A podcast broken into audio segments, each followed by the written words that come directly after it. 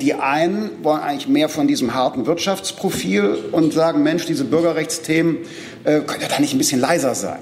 Und die anderen wollen Bürgerrechtsthemen und sagen, Mensch, die Marktwirtschaft müsste denn da auch so auf Freiheit setzen. Das begrenzt ein bisschen im Marketing, aber genauso sind wir eben. Das ist dieses, diese, diese Abwägung aus der Mitte heraus.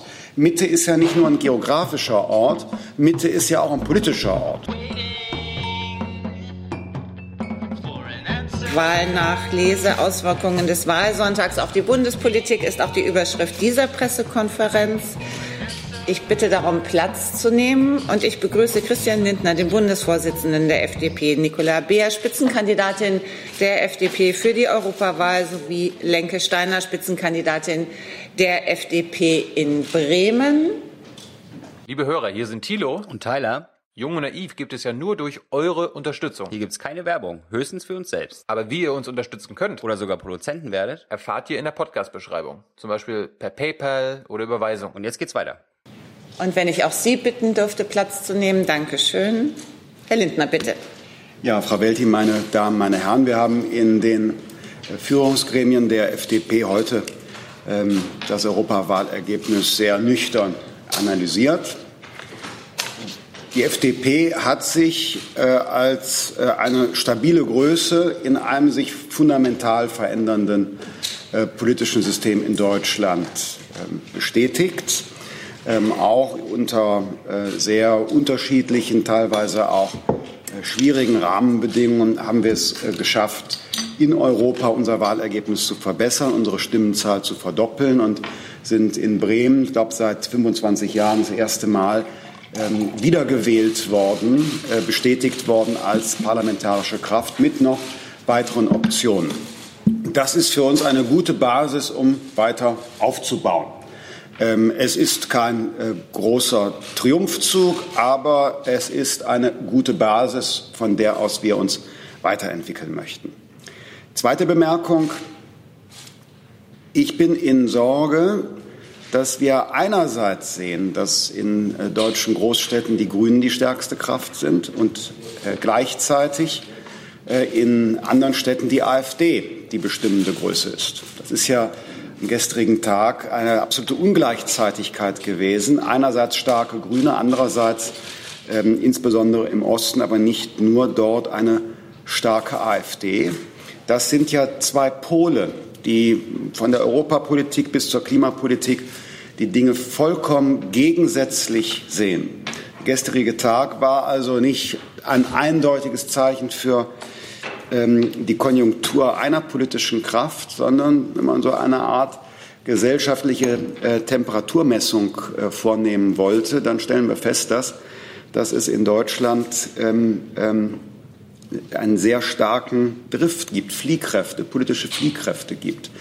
Für eine Partei der Mitte oder eigentlich für alle Parteien der Mitte ist das ein Auftrag, das Land zusammenzuführen und zu schauen, was kann man tun, um wieder Brücken zu bauen, um diese starke Polarisierung, äh, die über Themen wie Migration und Klima äh, erreicht worden ist, äh, um diese starke Polarisierung, die sich ergeben hat, ähm, um die zu bändigen. Das ist mein dritter, letzter Gedanke. Das Thema des Klimaschutzes ist eine neue gesellschaftliche Konfliktlinie so wie es die Konfliktlinie Kapital-Arbeit beispielsweise in der Vergangenheit gab. An dieser Konfliktlinie formatieren sich auch politische Kräfte ganz offensichtlich. Ich bin sicher, dass äh, diese, diese Konfliktlinie Klimaschutz uns äh, auch über die aktuelle Konjunktur gegenwärtig hinaus erhalten bleiben wird. Das Thema Klimaschutz alleine wegen äh, der Ziele, die bis 2050 datieren, wird über die nächsten Jahre und Jahrzehnte ein Teil der politischen Debatte sein, neben anderen. Und wir haben uns schon in der Vergangenheit und wollen daran festhalten, auf den Weg gemacht, dieses Thema ähm, auch engagiert mit anzugehen. Ähm, ich äh, halte es für keinen guten Rat, wenn äh, CDU und äh, SPD jetzt beide grüner werden wollen äh, wie man hört. Äh, das, was notwendig ist, ist, dass der Klimaschutz wirksamer wird. Und genau da ist unser Ansatzpunkt. Das werden wir auch noch stärker profilieren. Wir wollen, ähm, dass der Klimaschutz sozusagen mit, mit äh, wirtschaftlichem Wachstum und äh, einem selbstbestimmten Leben kompatibel gemacht wird. Wir haben es in Deutschland mit der sozialen Marktwirtschaft vermocht, den sozialen Konflikt ähm, mit den Mitteln der Marktwirtschaft zu lösen äh, besser als andere Gesellschaften, besser als in früheren Epochen unseres Landes. Und genau das, was gelungen ist bei der Konfliktlinie Kapital gegen Arbeit durch die soziale Marktwirtschaft, das muss beim Thema äh, Klimaschutz äh, gelingen durch marktwirtschaftliche Instrumente im Sinne also einer ökologisch sensiblen Marktwirtschaft oder ökologischen Marktwirtschaft, wie wir das früher gesagt haben. Das ist das Gegenmodell zu äh, ähm, einer Partei, die gestern viel Erfolg hatte, die im Zweifel beim Klimaschutz aber doch eher dann auf Verbot, auf Lenkung und so weiter setzt.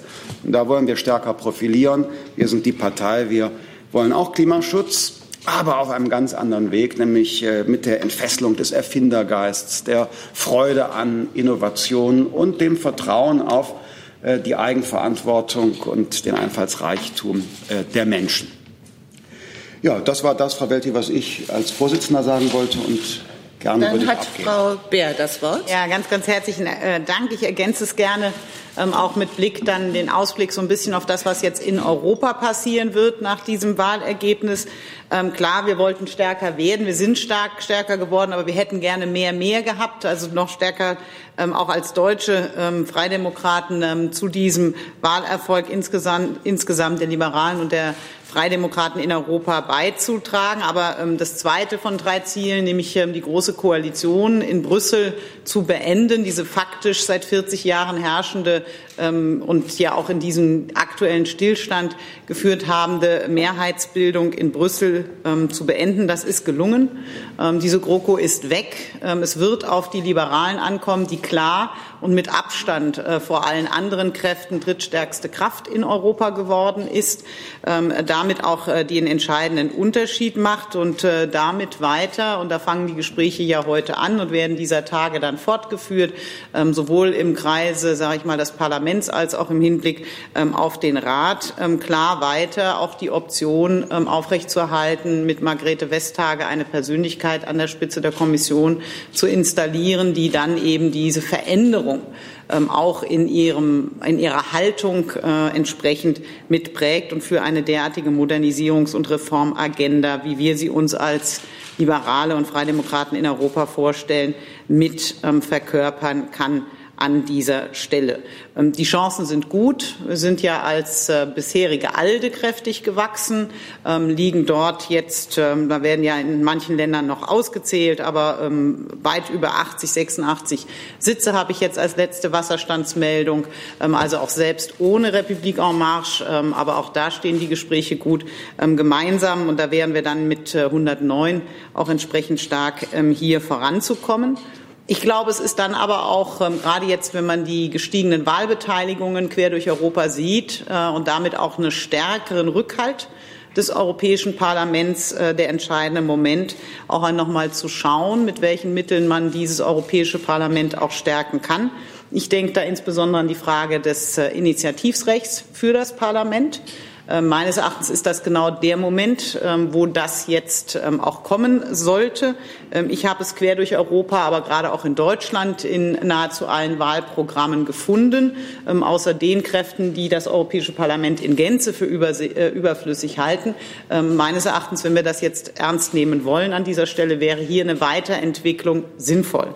Eine weitere Entwicklung, äh, weitere Weiterentwicklung, die uns am Herzen liegt, ist dann darüber hinaus äh, die Kommission zu verkleinern. Äh, wenn nicht, wann dann? Äh, nämlich am Beginn einer Wahlperiode.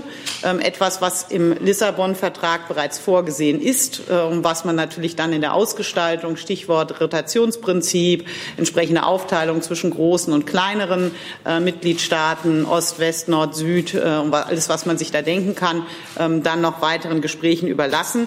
Ähm, aber wenn diese Europäische Union unter Beweis stellen will, dass sie reformfähig ist, ähm, dass sie sich auch in Arbeitsweise und Struktur modernisieren kann, ähm, dann sollte sie diesen Zeitpunkt jetzt an dieser Stelle nutzen und wird entsprechend von uns ähm, als freidemokratische und liberale Kräfte in Europa dort auch Unterstützung bringen.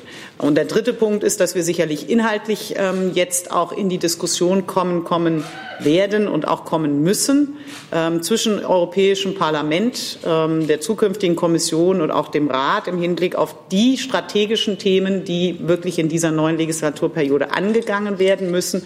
Also gerade auch die Frage der Wiederherstellung von Wettbewerbsfähigkeit, auch mit Blick auf Arbeitslosigkeit in einigen äh, Regionen verschiedener Mitgliedstaaten, Innovationsthemen, auch Investitionen in Bildung, Qualifikation, Forschung und Entwicklung, aber auch äh, stärker Ambitionen bei Handel und Eurostabilität.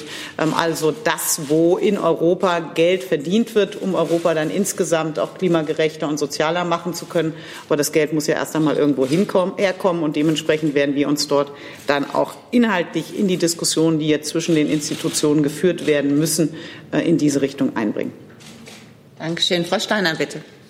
Ja, vielen Dank. Moin Moin auch von meiner Seite. Wir haben gestern für uns als FDP wirklich einen fröhliches Ergebnis erzielt. Es sind im Moment in den Hochrechnungen 6,2 Prozent.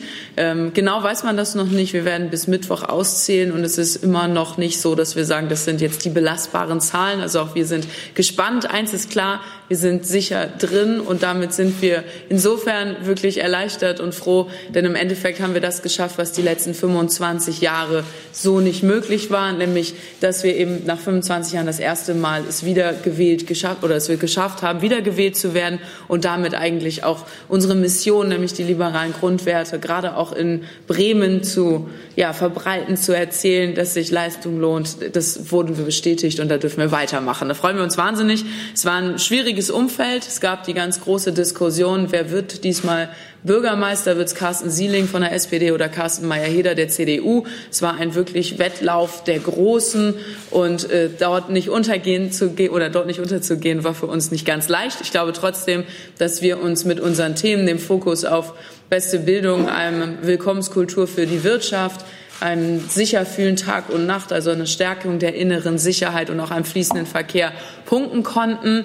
Ähm, der amtierende Bürgermeister Carsten Sieling hat letzten Freitag für mich der Demokratie eine Absage erteilt, in dem Moment, als er nämlich gesagt hat, er ist nicht bereit, mit CDU und FDP überhaupt zu sprechen, geschweige denn zu sondieren. Er hat sämtliche Gespräche ausgeschlossen und hat auch das gestern noch mal nach der Wahl tatsächlich bestätigt. Das heißt, für ihn kommt nur ein rot-rot-grünes Bündnis in Frage. Und es setzt natürlich irgendwo auch die Grünen massiv unter Druck.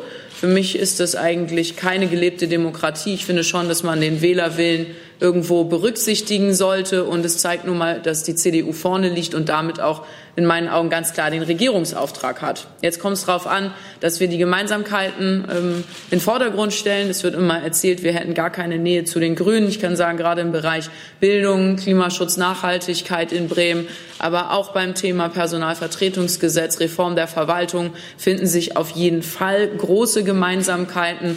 Und wir respektieren natürlich, dass die Grünen auch gewählt wurden hier äh, für ihre Verkehrspolitik. Das ist uns klar. Aber ich glaube, um für Bremen einen echten Wechsel zu erzielen, geht das nur mit einem Jamaika-Bündnis und dann eben mit den drei Partnern. Und ich bin gespannt jetzt, was die Sondierungsgespräche bringen werden. Danke. Dankeschön bis hierher. Wir haben jetzt Zeit für Fragen bis 20 nach, bis 25 nach. Ich weiß, 25 nach? Gut, wunderbar.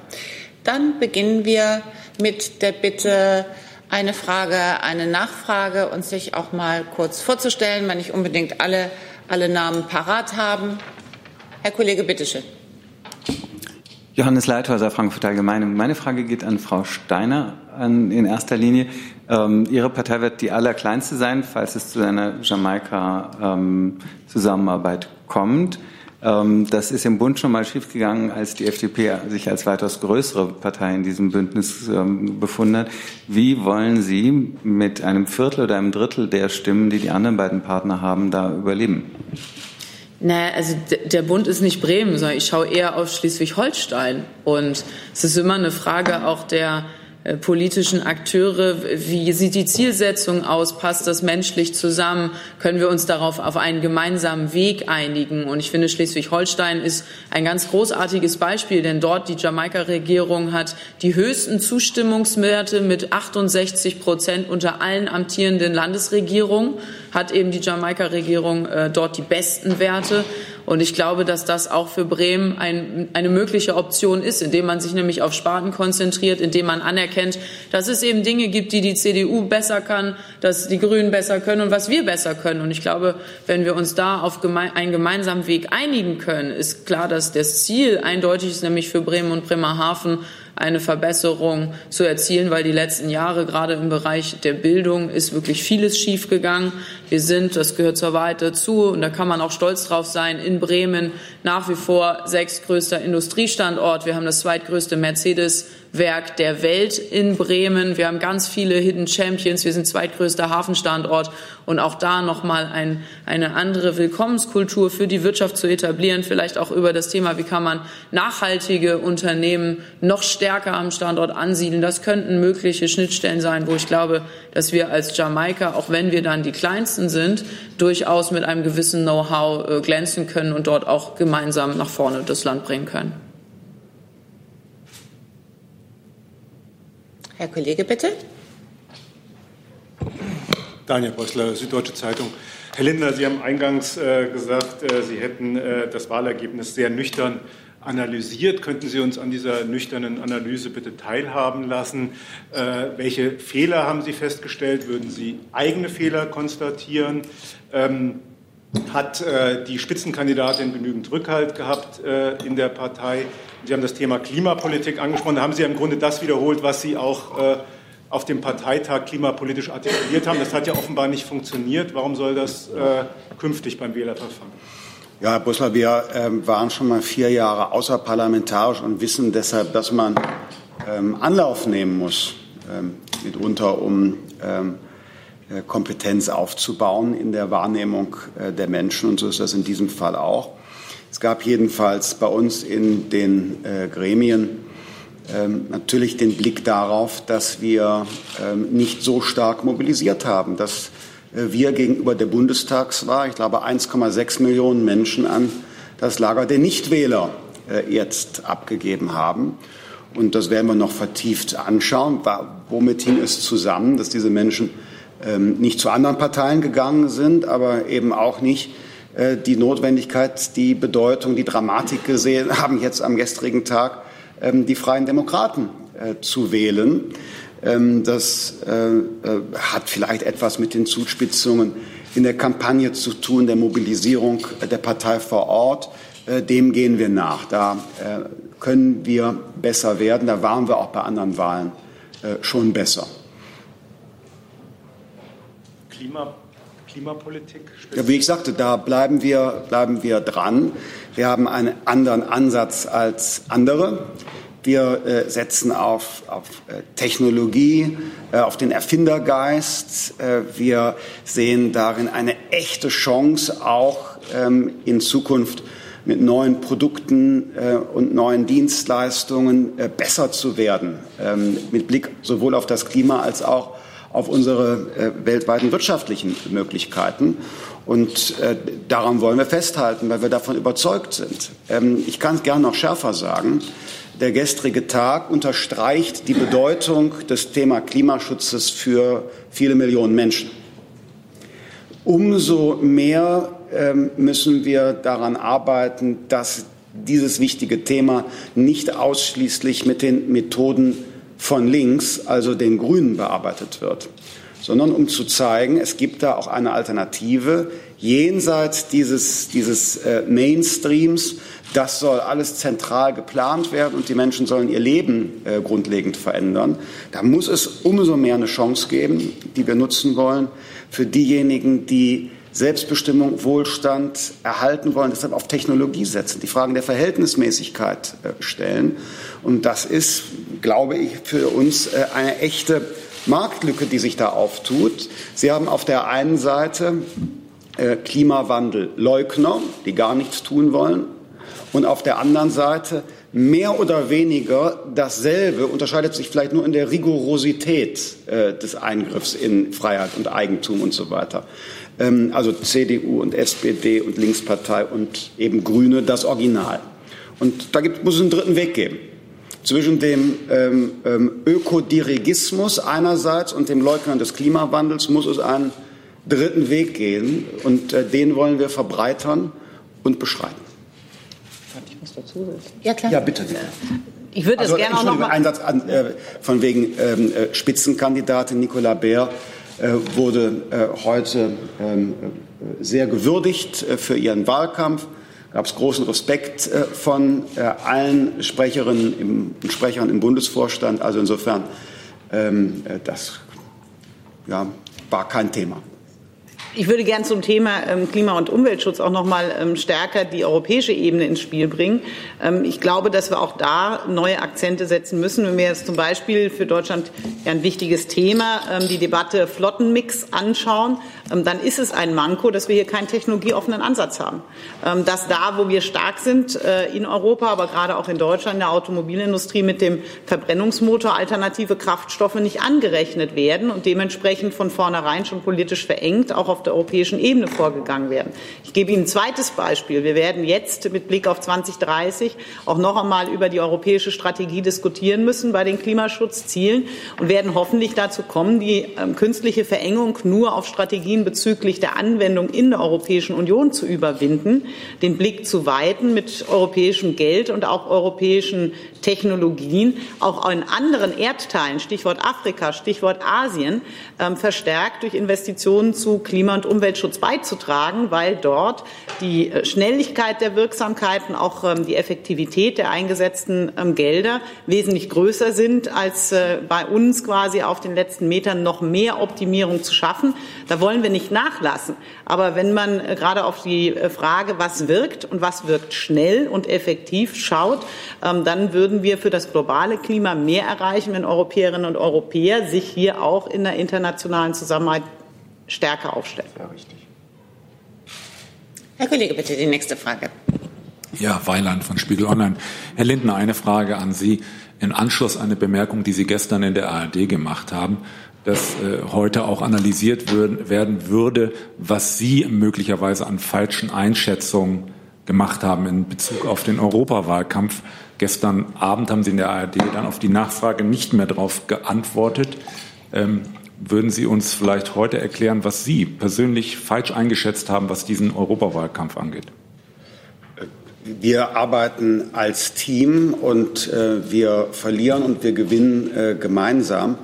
Ähm, und äh, ich würde sagen, äh, wir haben gemeinsam einen Wahlkampf angelegt, äh, so wie er angelegt worden ist und werden das gemeinsam auch vertieft evaluieren.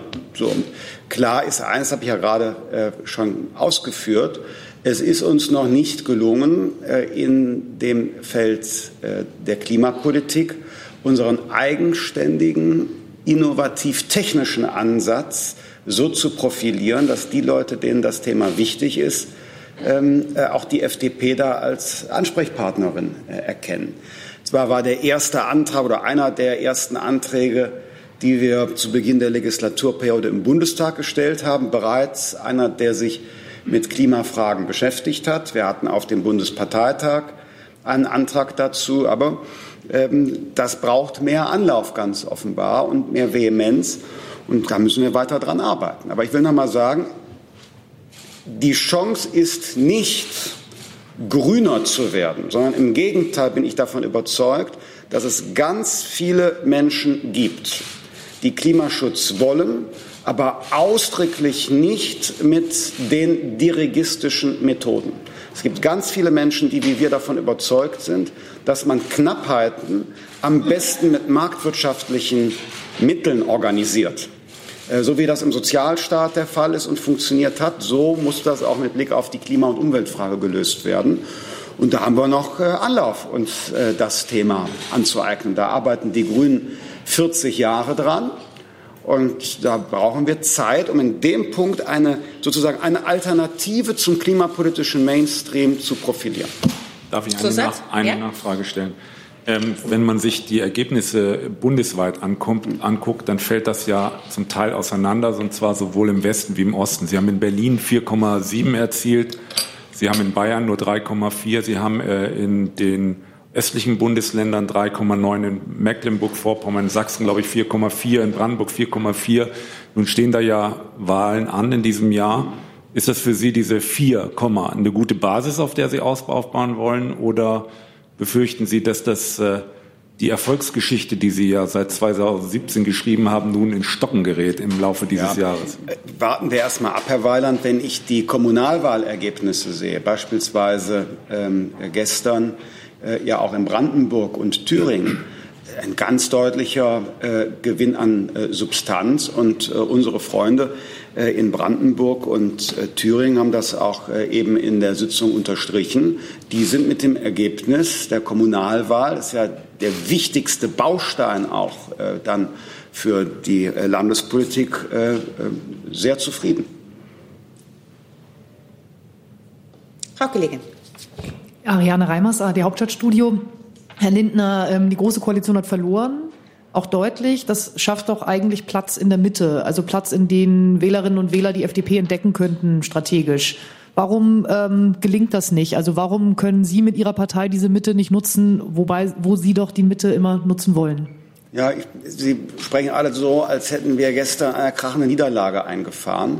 Ähm, das haben wir nicht. Das muss ich nur noch mal sicherheitshalber sagen. Wir haben in den absoluten äh, Stimmen uns verdoppelt.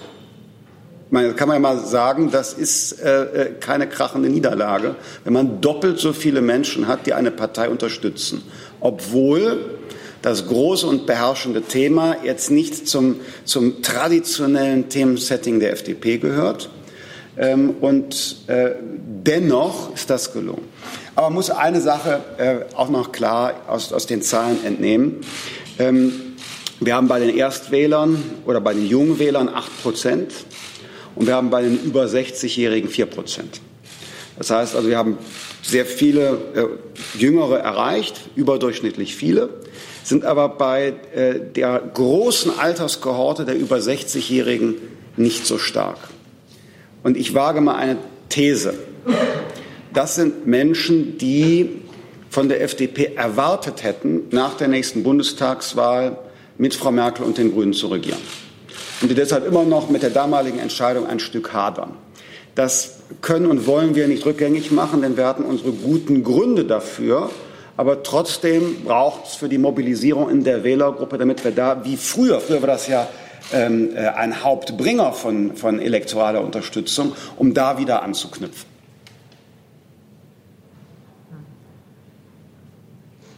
Herr Kollege. Sie sehen so aus, als würde Ihnen die Antwort nicht gefallen.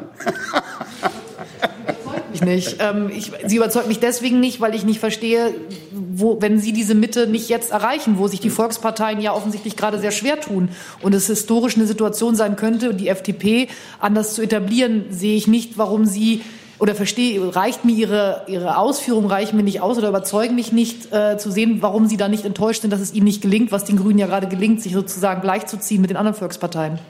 Ja, also ich äh, finde da, äh, soll ich sagen, keine Schadenfreude, aber natürlich äh, liegt die sehr schwierige Situation der S oder ist die sehr schwierige Situation der SPD nun nicht vergleichbar mit der Situation der CDU. Und äh, der Hauptwechsel ähm, in der Parteienlandschaft, der findet bei uns mit der CDU-CSU statt. Und äh, das ist nun mal so. Während die, die ähm, äh, Grünen eben überwiegend profitieren von Wählerwanderungen von der SPD und äh, von der Linkspartei. So, insofern würde ich sagen, wenn man diese Analyse macht, dann äh, muss man auch schauen, wo ist äh, welche Stärken-Schwäche-Situation. Ähm, ich habe ja gesagt, bei uns ist mit Sicherheit bei älteren Wählern ähm, noch so eine, eine innere, wir sagen, ähm, äh, Unzufriedenheit, der Wunsch, es hätte doch so schön klappen können äh, im Herbst 2017. Und selbst wenn wir sagen müssen, das ist eine romantische Vorstellung, aber leider haben wir sie in der Realität so nicht angetroffen. Ähm, das spielt da bei manchen noch eine Rolle. Bei Jüngeren ja ganz offensichtlich nicht in gleichem Maße. Herr Kollege, bitte. Thilo Jung. Herr Lindner, Sie sind ja nicht seit gestern Parteivorsitzender, sondern seit ein paar Jahren. Warum haben Sie das so lange verschlafen, das Klimaschutzthema?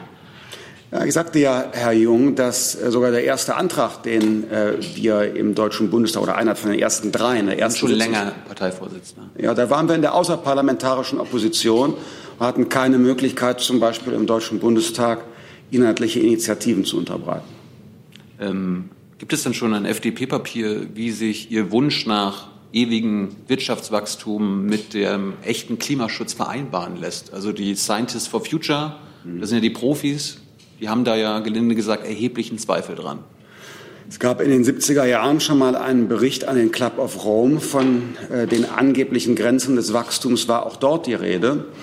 Der äh, menschliche Geist mit äh, Schaffens- und Innovationskraft hat die angeblichen Grenzen des Wachstums immer wieder überwunden. Und äh, ich bin äh, zutiefst davon überzeugt, dass es eine Form ökologischen klimaneutralen, ressourcenschonenden Wachstums gibt. Herr Jung, es ist sogar noch schärfer. Äh, wir müssen, wenn es diesen Weg nicht gibt, noch nicht gibt, wir müssen ihn in Deutschland entwickeln.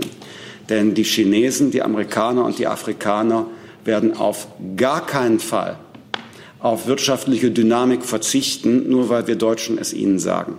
Das heißt, wenn wir uns auf den Weg begeben, unser Wachstum zu beenden, Askese und Verzicht zu leben, dann werden wir nicht ein leuchtendes Beispiel sein, sondern ein abschreckendes Beispiel.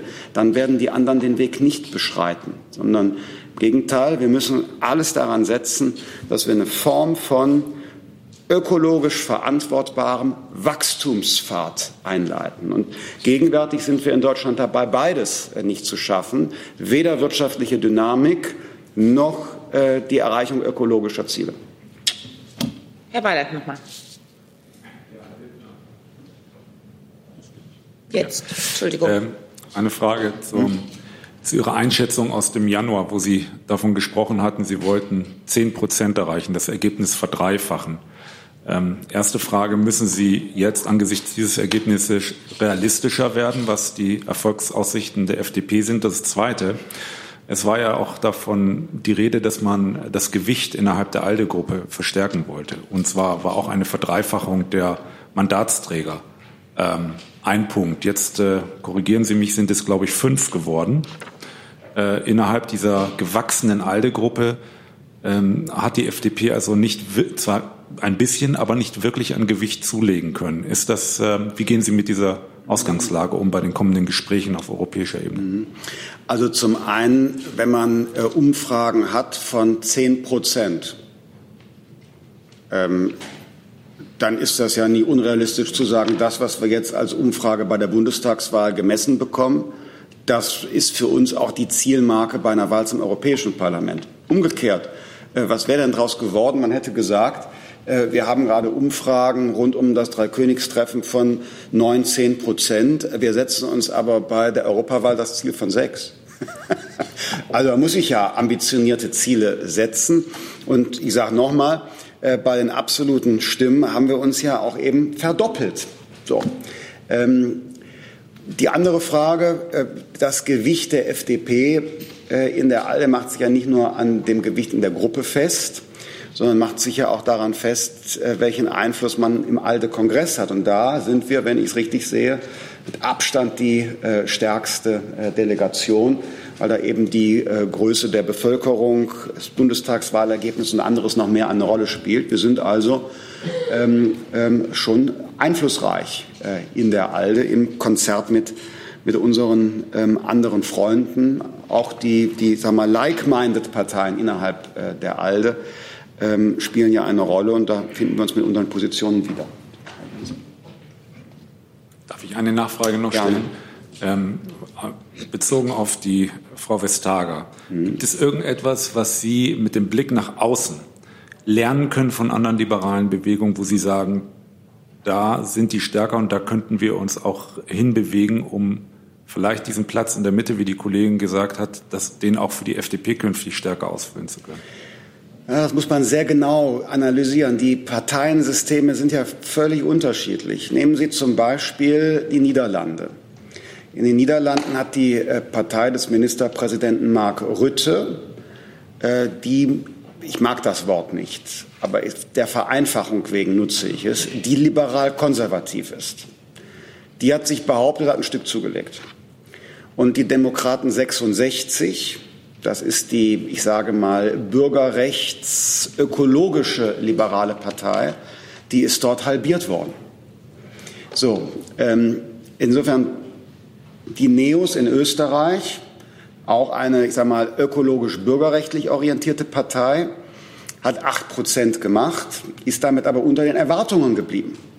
So, die sehr, sehr also könnten noch weitere Beispiele nennen.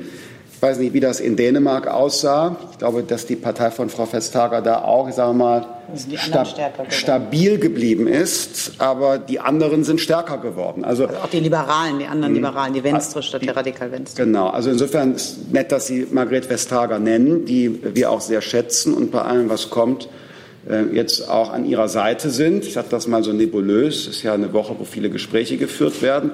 Aber es ist nicht ganz so einfach. Es ist nicht ganz so einfach zu sagen, man übernimmt jetzt ein Konzept von dort, von hier und da wäre es sehr uneinheitlich. Und ähm, um es hier sehr offen auszusprechen, der Weg zu sagen, man macht aus der FDP so eine Art FFD wie in den Niederlanden.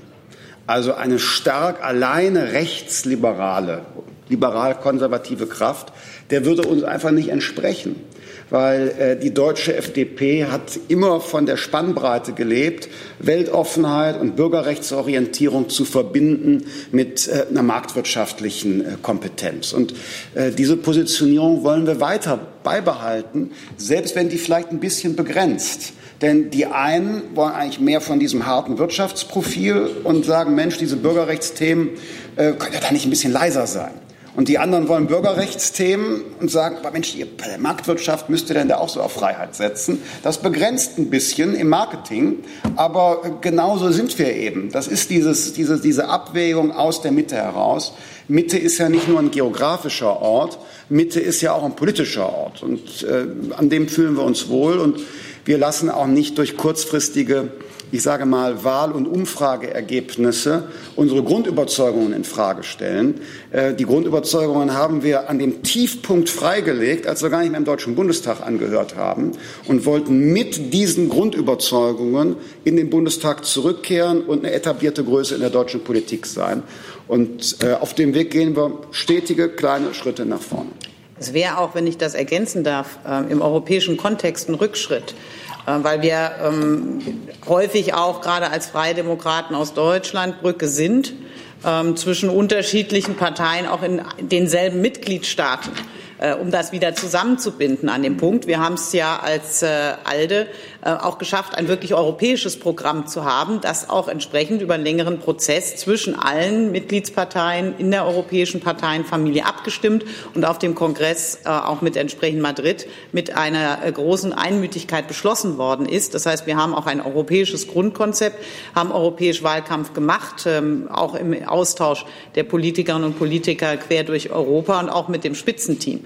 Ähm, also von daher ähm, ist das der Punkt, äh, wo wir, glaube ich, an manchen Stellen schon weiter sind, ähm, auch äh, in der Zusammenarbeit in Europa als andere Parteienfamilien und den wir definitiv fortsetzen wollen. Äh, und dementsprechend werden wir uns genau mit diesem Bereich auch Profil zu halten, auch als alte Profil zu halten, ähm, weiter einbringen, weil das ja auch mit Blick auf die Kooperationen, ähm, die wir jetzt, äh, um die Gruppe insgesamt weiter auszubauen, anstreben, man auch klarstellen muss, ähm, was nachher die Kernthemen sind und da auf einen gemeinsamen Nenner kommen muss. Entschuldigung, Sie können sich gerne noch mal melden, Herr Brössler, bitte. Ähm, eigentlich auch nur eine kurze Frage. Ähm, Sie hatten, wenn ich das richtig gesehen habe, ist aus den Reihen der FDP verschiedentlich äh, die grüne Spitzenkandidatin Keller äh, kritisiert worden, äh, weil sie äh, es nicht ausgeschlossen hat, äh, dass die Grünen eventuell Herrn Weber mitwählen zum Kommissionspräsidenten. Können Sie denn zumindest für die FD, künftigen FDP-Abgeordneten im Europäischen Parlament ausschließen, dass, wenn es doch so eine Einigung zwischen den zwischen den Parteien gibt, äh, Herrn Weber mitwählen äh, zum Kommissionspräsidenten? Wir haben kritisiert, ähm, und zwar insgesamt den Automatismus, den man uns ähm, wollte, dass automatisch die stärkste Fraktion ähm, den Kommissionspräsidenten stellt, auch wenn sie dafür im Parlament keine Mehrheit hat. Äh, und äh, wir sehen ja jetzt, dass die Gespräche in eine andere Richtung laufen. Wir werden jetzt schauen müssen, welche Persönlichkeit eine Mehrheit in Parlament und Rat hinter sich vereinigen kann. Und da sind heute Abend die ersten Treffen und morgen geht es dann weiter, auch auf der Seite, sage ich mal, der Parlamentarier und Parlamentarier. Und da bin ich jetzt mal gespannt. Ich habe das Gefühl, dass es sich da auch bei den Grünen, dass man Bewegung feststellen könnte. Äh, aber das werden wir sehen. Für uns ist klar, dass wir zunächst einmal keinerlei Anlass haben, ähm, von der Position äh, für Margrethe Vestager abzurücken. Ähm, wenn es zwei Wahlverlierer in dieser Europawahl gibt, dann sind es die Herren Weber und Timmermans, denen man offensichtlich nicht abgenommen hat, dass sie in der Zukunft anderes tun und umsetzen werden als das, was sie in der Vergangenheit geliefert haben, weil die Möglichkeiten hatten sie schon. Äh, während man offensichtlich den Liberalen und Freidemokraten abgenommen hat, dass sie mit Margrethe Vestager und auch mit der ähm, Fraktion, mit der neuen Fraktion eine Truppe haben, die genau diese Reformbestrebungen und Veränderungen in Europa vorantreiben werden. So, und deswegen ähm, ist das jetzt noch nichts, was 100 Prozent äh, mit Erfolg gekrönt sein muss. Aber es ist eine Sache, die noch ähm, stärker geworden ist in der Möglichkeit. Äh, und dementsprechend werden wir diese Position jetzt erst einmal nicht aufgeben. Zusatz? Zusatz, wenn ich da ganz klar nur die Frage, können Sie ausschließen Herrn Weber zum Kommissionspräsidenten? Ich kann äh, klarstellen, dass wir nur eine Person zum, zur Kommissionspräsidentin oder zum Kommissionspräsidenten wählen werden, der eine klare Reformagenda hat äh, und die Stillstandsverwaltung des Weitersoos der Großen Koalition in Brüssel nicht fortsetzt. Frau Reimers, bitte. Ich habe eine Frage nochmal zu den Ausführungen von Herrn Lindner vom Anfang. Sie sprachen von der Polarisierung, äh, die sich zwischen AfD und Grüner jetzt deutlich zeigt. Das, das so. Indiz. Das Indiz ist, dass auf der einen Seite die Grünen in Großstädten stärkste Fraktion werden und auf der anderen Seite in anderen Großstädten die AfD die stärkste Fraktion stellt. Und äh, ich, wenn wir über Mitte sprechen, die Grünen bezeichnen sich selbst als eine linke Partei äh, und streben die Führung im linken Parteienspektrum an. Und über die AfD müssen wir nicht sprechen, was sie ist. Aber vielleicht können wir Frau Reimers Ihre Frage stellen lassen. Ja, also ja, die ging in die Richtung, das einmal noch mal zu erläutern. Das tun Sie gerade, aber daran angeknüpft noch die Frage, wenn man das so gegeneinander ausspielt. Sie haben Sie immer, wenn Sie von der Mittelposition argumentiert haben, haben Sie immer gesagt, auf der einen Seite ist die AfD und auf der anderen ist die Linkspartei. Deshalb war für mich ungewohnt, jetzt zu hören, auf der einen Seite steht die AfD, auf der anderen Seite stehen die Grünen. Also als Ganz, etwas neuere ja, Orientierung. Ja, Vielleicht können Sie ja, das nochmal sagen. Es gibt, gibt einen ähm, ähm, angelsächsischen äh, Soziologen, ähm, der spricht von einer Polarisierung der Gesellschaft in die Anywheres, also eine global aufgestellte, libertäre ähm, Elite, äh, die Share Economy wollen und äh, ja, so.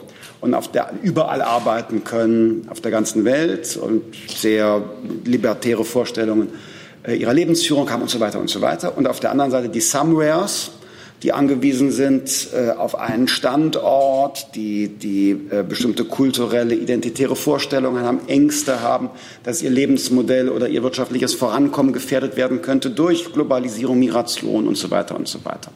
In diesem Sinne beziehe ich mich auf die Polarisierung. Hey Leute, Jung und Naiv gibt es ja nur durch eure Unterstützung. Ihr könnt uns per PayPal unterstützen oder per Banküberweisung, wie ihr wollt. Ab 20 Euro werdet ihr Produzenten im Abspann einer jeden Folge und einer jeden Regierungspressekonferenz. Danke vorab.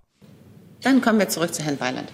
Ja, ich habe nur noch mal eine Frage ähm, äh, zu der neuen Fraktion, die entstehen soll, also mit Macrons Partei. Gehen Sie davon aus, dass das definitiv so passieren wird oder könnte es da noch Überraschungen geben seitens der französischen Seite?